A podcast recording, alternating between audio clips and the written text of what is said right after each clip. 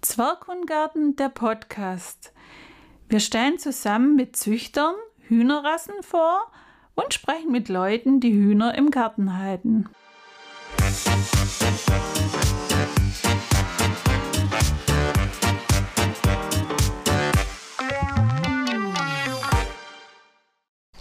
Hallo und herzlich willkommen. Wir sind heute in Oberkochen auf der Schwäbischen Alb beim Schabozüchter Ralf Mebert. Ähm, Ralf, erzähl du doch vielleicht ein bisschen was über die Schabos. Also hallo erstmal. Also zu den Schabos bin ich eigentlich durch meinen Vater gekommen, der das schon seit 50 Jahren züchtet in verschiedenen Farben. Das hat oft jetzt mal gewechselt. Mittlerweile haben wir fünf, ja vielleicht sechs, wenn man Goldweizenfarbe dazu nimmt. Und das ist eigentlich, also Schabo für mich nicht nur Huhn, sondern das ist ja das gehört zu mir wie, wie meine Tauben, wie, wie das Aufstehen. Das ist eigentlich meins. Okay, die Schabos, also äh, wir haben ja heute Morgen schon fotografiert und ich finde die auch ganz toll. Die sind ja auch ganz besondere Hühner.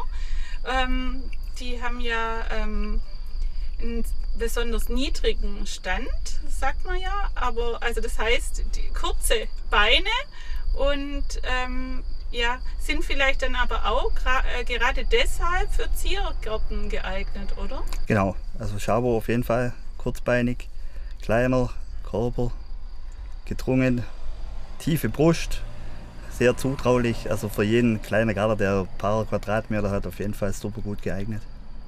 Und wahrscheinlich auch für Anfänger, die sind ja auch recht zahm. Also wenn, wenn man sie jetzt nicht züchten will, sondern nur halten, dann wäre wären das doch wahrscheinlich auch was für Anfänger, genau. oder? Ein ideales Huhn für, für, für Anfänger, sehr zahm. Ja, vielleicht sollte man Ralf nochmal die Chabos ein bisschen vom Äußeren noch mehr beschreiben, weil die ja ähm, einfach wunderschöne Tiere okay. sind, Zierhühner, eine sehr alte Rasse aus Japan kommend und ähm, trotz der kleinen Größe ja ganz eindrucksvolle Gestalten haben. Also was macht denn so ein also, Schauber besonders? Der Christian Scheiding, das war der erste, ich glaube, Vorsitzende vom Club, hat sie so als kleine Groteske bezeichnet. Also sie sind ganz klein, haben große Kopfpunkte, also der, insbesondere der Hahn, auch manche Hennen, wo dann wirklich ein großer Kamm, also vergleichbar mit dem Italiener fast schon, so ein großer Kamm haben.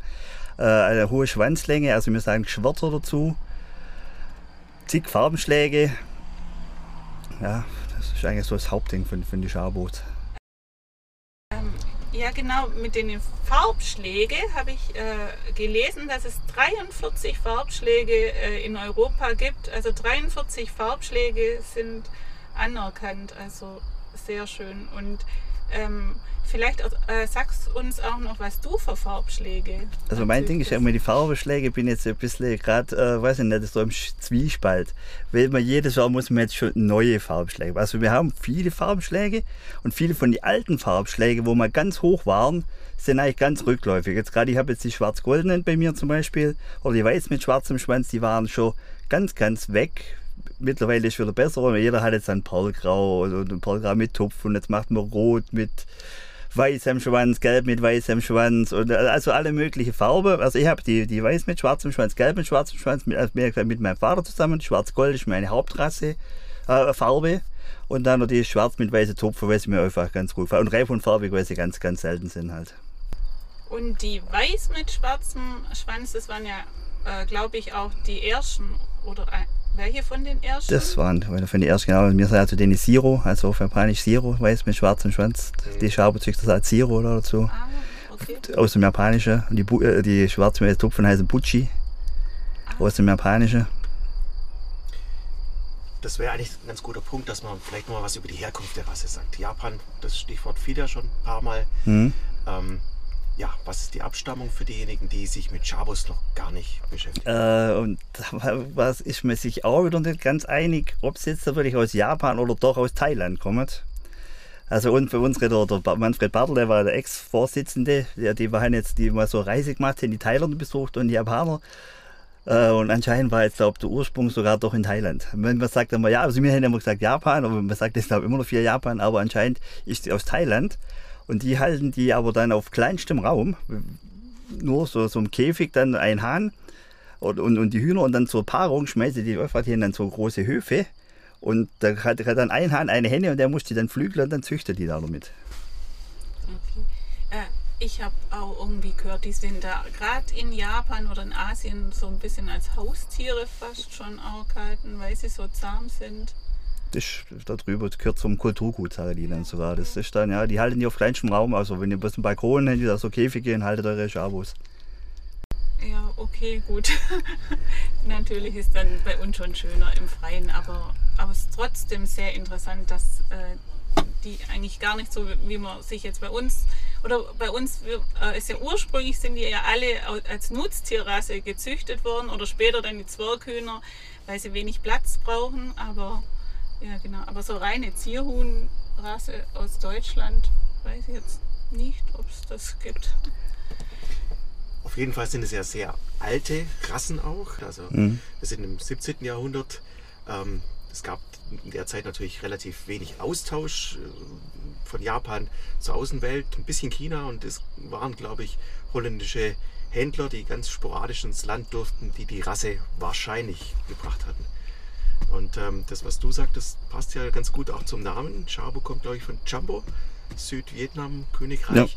Also ähm, es ist nicht nur rein japanisch, wobei natürlich ähm, die ganze Entwicklung der Rasse und so wie sie heute dastehen, das ist natürlich eine, in der Hauptsache eine japanische Züchtung. Genau, also Japan ist dann schon das, das Land, wo es dann groß war, ist dann das, das Huhn. Ja.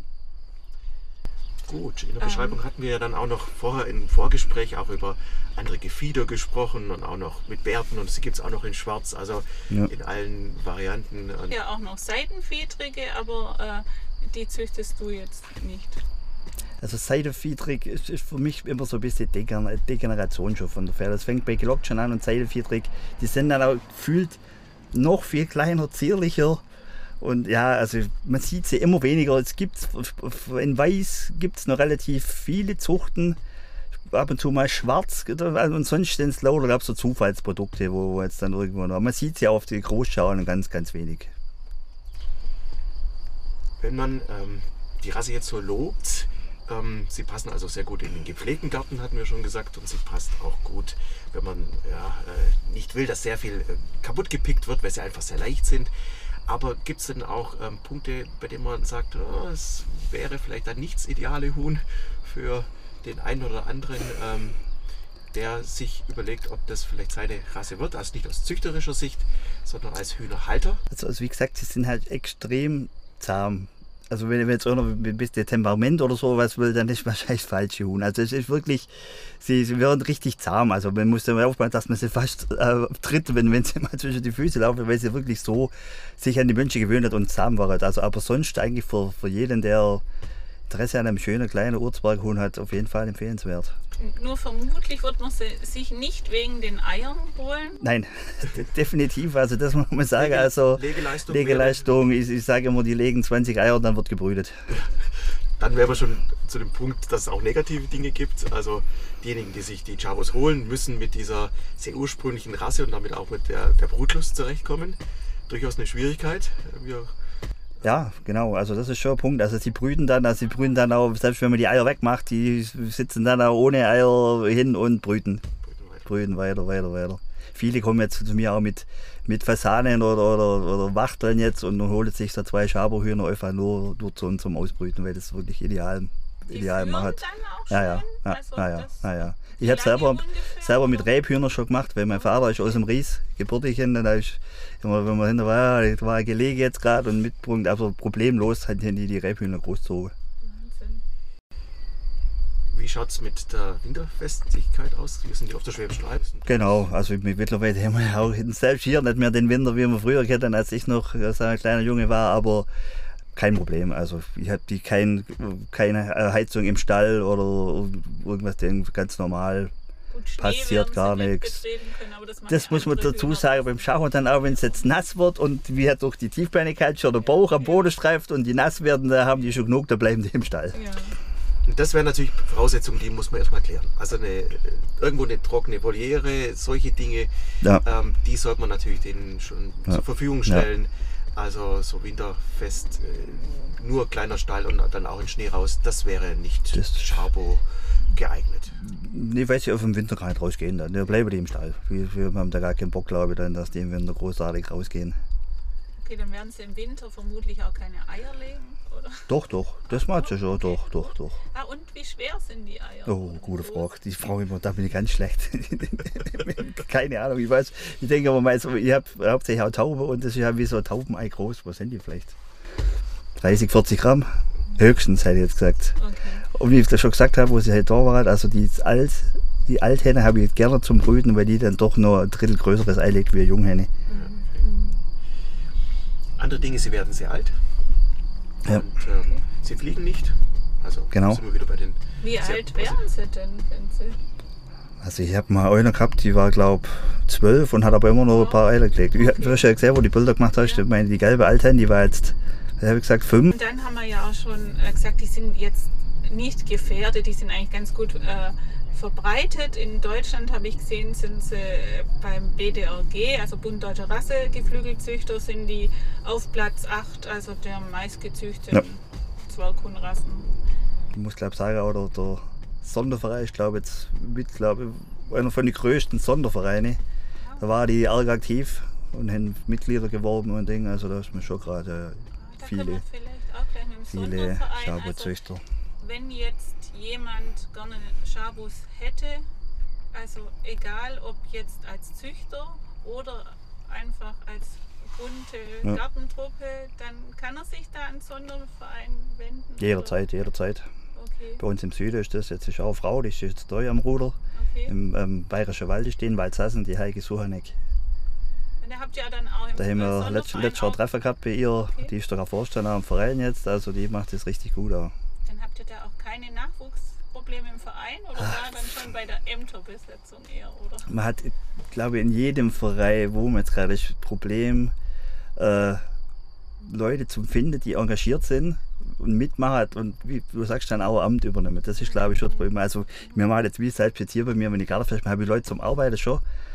Aber Züchter richtig, weil man muss halt schon dann im Klaren sein, wenn ich jetzt äh, ein Tier habe oder jetzt, halt, wenn wir bei die Schabe jetzt bleiben, du kannst jetzt den Träger hinmachen, voll machen, den Futterautomat reinmachen, dann kannst du jetzt mal übers Wochenende weg. Aber dann wird es dann schon kritisch. Dann wird es dann kritisch. Also nach drei, vier Tagen, sage ich jetzt mal, musst du dann halt wieder hin. Also nicht wie beim Hund, dass ich jetzt jeden Tag zweimal raus muss, aber jetzt im Sommer ist dann auch schon wieder mit dem Wasser dann, wenn es halt recht warm ist, ist, das muss man sich dann schon drüber im Klaren sein, wenn man dann auch jetzt ein Huhn her, sich äh, hertut, Ja. dass Wasser und Futter halt bereitgestellt werden muss, täglich.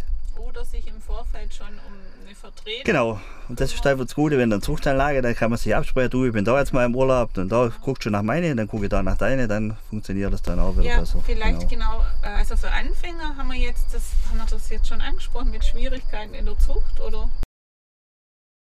Also die Schwierigkeit beim Schaber ist dann halt, was durch die Kurzbeinigkeit kommt und wenig Eier gelegt wird, dass der Hahn dann äh, mit der Befruchtung, sag ich jetzt mal, gegenüber anderen Rassen nicht der allerbeste ist. Also wenn ich jetzt Befruchtung habe von 50 Prozent, bin ich eigentlich schon relativ froh. Außer ich habe einen Hahn, der richtig gut ist. Und, und dann hast du halt noch beim Schlupf, dass der, der Schlupf halt auch nicht, wie wie in Deutschland legst, 50 Eier, Ei, der Schlupf halt 48. Wenn ich jetzt von meinen Schauer wahrscheinlich 50 Ei lege, das ist nur die Hälfte befruchtet, sage ich jetzt mal. Und bis dann schlupft, habe ich vielleicht 10 Küken. Das muss man schon sagen. Also die, das ist beim Schauer schon ein bisschen problematisch. Und die zehn Küken. Äh, Da habe ich dann hohe und tiefe dann- auch die dabei. fit, oder? Ja, fit sind die schon alle dann, aber Okay, wie, wie gesagt, die, ist die hohe Hochbeinigkeit halt und Tiefe, das ist dann also für mich dann als, als Ausstellungsding ist das also schon äh, eine Schwierigkeit, dann sage ich jetzt mal. Und dann noch so viele, Viele, viele, viele Schauer zu, genau. Es gibt ja eine Problematik oder Besonderheit bei den Chabos, diese äh, Spalterbigkeit, Mhm. ähm, was den tiefen Stand angeht. Also das, äh, das Allel, das nicht ähm, doppelt auftreten darf, weil es Ja. letal ist. Wir hatten es im Vorgespräch schon ganz kurz, aber vielleicht sagst du mal Ja. für die Hörer ähm, etwas dazu. Zu. Äh, wie wir vorhin auch schon gesprochen also wir haben das über, gerade über den Sonderverein auch, da hat der Bund auf dem wissenschaftlichen Geflügelhof Untersuchungen gemacht. Also mit äh, der Hahn tief, die Henne tief, der Hahn hoch, die Henne tief und umgekehrt. Und raus kam dann dass eigentlich immer der, der Faktor gleich bleibt, bei, ich glaube 25 Prozent oder irgendwas mit Hoch- und Tiefbeinigkeit. Also man, man kann es, glaube ich, nicht erklären, wo, es dann wirklich genau liegt, auf, auf, auf welchem Gen oder Dings, wo es liegt.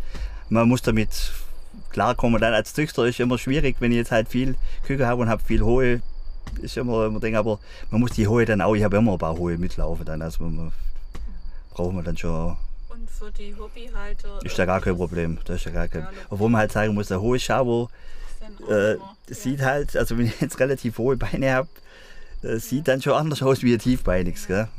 Man sieht jetzt auch, ich bin jetzt- ich bin jetzt nicht so, gerade die junge Wurst, wenn man jetzt bei eBay Kleinanzeigen guckt oder so, da kriegst du ja nur hohe Angebote. okay. Oder Ja. großteils Ah, hohe, Okay, dass sie da versuchen. dass die ihre- da versuchen, ihre, Okay. ihre Küken loszubringen. Also wenn halt. jemand vorhat zu züchten äh, oder sich nicht sicher ist, vielleicht erstmal äh, gern Schabus hätte und aber muss dann schon am Anfang überlegen, ob er vielleicht doch mal vorhat zu züchten und dann muss er auch darauf achten, dass er dann nicht so hochbeinige Genau, bekommt. Okay, das ist vielleicht auch ganz wichtig. Ja. Und dann, was mich immer noch interessiert, äh, wie ist es mit den äh, Hähnen überhaupt? Du hast ja mehrere Hähne vertragen, die sich untereinander, sind die jetzt da die ähm, Hennen oder die Schabos ja allgemein so zahm und brav sind oder Äh. sind die Hennen wahrscheinlich auch nicht, äh, die, es kann trotzdem sein, dass die untereinander ein bisschen also meine Hähne, lau- ich habe da Hände, wenn jetzt bei mir dann, ich trenne die im, im Alter von 8 bis 10 Wochen, da laufen bei mir, Saison beginnt, ich nehme da zwei raus, würde die wieder da reinmachen, hätte ich das allergrößte Chaos, weil die alle aufeinander losgegangen würden. Okay, also die Hähne sind jetzt dann auch. Aber, selbst, aber die, die Hühner auch dann, die, die, die, die Hühner auch manchmal, wenn da jetzt eine, eine Brut jetzt hat, die machst du wieder zu den anderen, dann gehen die kurz mal aufeinander also los, genauso, aber... Die Hennen genauso zickig manchmal. Ja, ja, auch, so auch das auch, ja. Ja, genau, ja, ja, ja. blutige, ein bisschen Ja, ja, die gehen schon ein bisschen Genau so. aufeinander los, dann wie, jede, wie jedes Auch Huhn wahrscheinlich. Nein, da in dem Fall, dem. Fall normale Hühner, genau. Man liest ja bei den Chabos, dass äh, es insofern ein gutes Gartenhuhn ist, auch mit Hahn, weil der Hahn leise krähen soll, nochmal Gräfhahn ist. Ist es auch deine eigene Erfahrung? Also kann man sich das wunderschön gleich so vorstellen, der Hahn stört keinen Nachbarn, das ist ein Chabo-Hahn. Nein, also ich habe vorhin schon gesagt, also ich weiß nicht, wer, wer das äh, in, in den Raum gestellt hat, also ich, meine Hähne äh, hört man deutlich, aber ich habe gesagt, immer einen am Haus, weil ich schon immer da waren, aber es ist definitiv der Schabo kräht. Okay. Ja, also ich glaube, jetzt haben wir ziemlich viel erfahren, oder? Äh, hast du noch eine Frage? Ja, Nö. das- Ja, ich glaube, dann ähm, haben Ganz wir's, herzlichen Dank ja, an den genau. Ralf. Gerne, Herzlichen Dank. Und man kann sich ja sicher an dich wenden, jederzeit. wenn man wunderschöne ähm, Chabos hätte, die, die auch züchterisch passen würden. Genau, Wärst du eine der Anlaufstellen. genau. Du, genau, du bist hier in Oberkochen, äh, Vorstand. Der Vorstand vom Genau. Kleintierzuchtverein, Genau. also Oberkochen, äh, Baden-Württemberg, Schwäbische Alb oder halt, äh, wer weiter weg wohnt, dann vom Sonderverein. Genau. Genau, Dann ganz herzlichen Dank. gerne. Danke und Bis demnächst.